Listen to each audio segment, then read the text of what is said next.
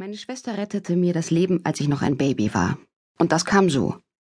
Mom hatte Krach mit der Familie und beschloss, mitten in der Nacht abzuhauen und uns mitzunehmen. Ich war erst ein paar Monate alt, also packte Mom mich in den Babytragesitz. Den stellte sie auf dem Autodach ab, während sie ein paar Sachen im Kofferraum verstaute. Dann setzte sie Liz, die drei Jahre alt war, auf die Rückbank. Mom war damals in einer schwierigen Phase und hatte den Kopf voll. Wahnsinn, Wahnsinn, Wahnsinn, sagte sie später. Sie hatte komplett vergessen, dass ich noch auf dem Dach war und fuhr los. Liz fing prompt an, meinen Namen zu kreischen und nach oben zu zeigen. Zuerst verstand Mom nicht, was Liz meinte, doch dann begriff sie und stieg auf die Bremse.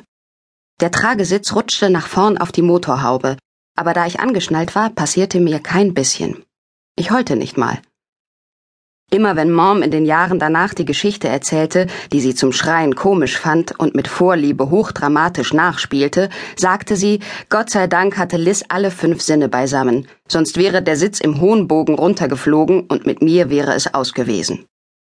Liz erinnerte sich lebhaft an die ganze Sache, aber sie fand sie nie lustig.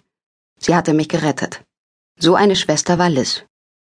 Und deshalb machte ich mir an dem Abend, als das ganze Chaos anfing, auch keine Sorgen, dass Mom seit vier Tagen weg war. Ich machte mir eher Sorgen wegen der Hühnerpastetchen.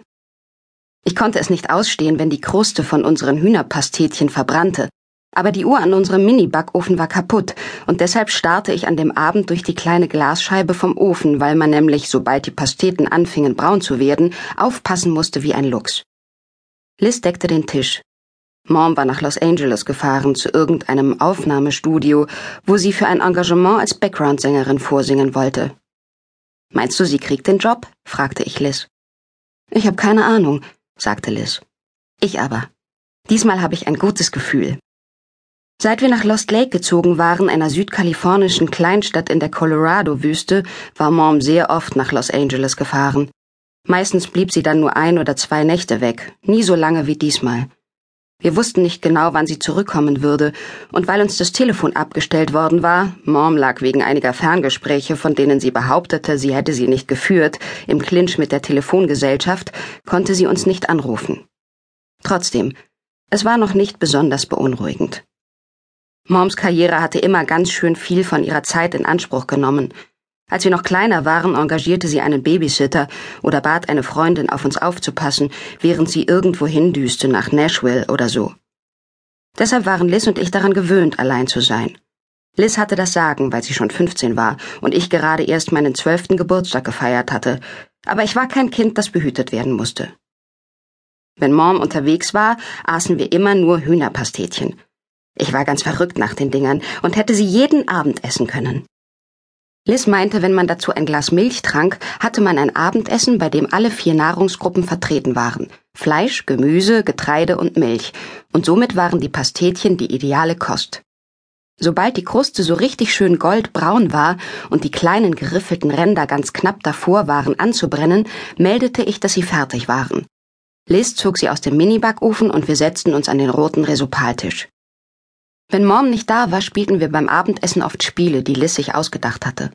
Eines hieß Schluck und Spuck. Dabei musste man warten, bis die andere den Mund voll mit Essen oder Milch hatte und dann versuchen, sie zum Lachen zu bringen. Liz gewann fast immer, weil es ziemlich leicht war, mich zum Lachen zu bringen. Manchmal kam mir vor lauter Lachen die Milch aus der Nase geschossen. Ein anderes Spiel, das sie sich ausgedacht hatte, war das Lügenspiel. Dabei musste eine von uns zwei Behauptungen aufstellen, von denen eine stimmte, die zweite nicht, und die andere durfte fünf Fragen dazu stellen und musste dann raten, welche Behauptung gelogen war. Meistens gewann Liz auch beim Lügenspiel, aber genau wie bei Schluck und Spuck war es eigentlich egal, wer von uns gewann. Hauptsache, wir hatten unseren Spaß. An dem Abend war ich ganz aufgeregt, weil ich dachte, ich hätte eine richtig harte Nuss auf Lager. Einem Frosch rutschen beim Schlucken die Augäpfel ins Maul. Oder Froschblut ist grün. Kinderleicht, sagte Liz. Das grüne Blut ist gelogen. Das gibt's doch nicht. Woher weißt du das?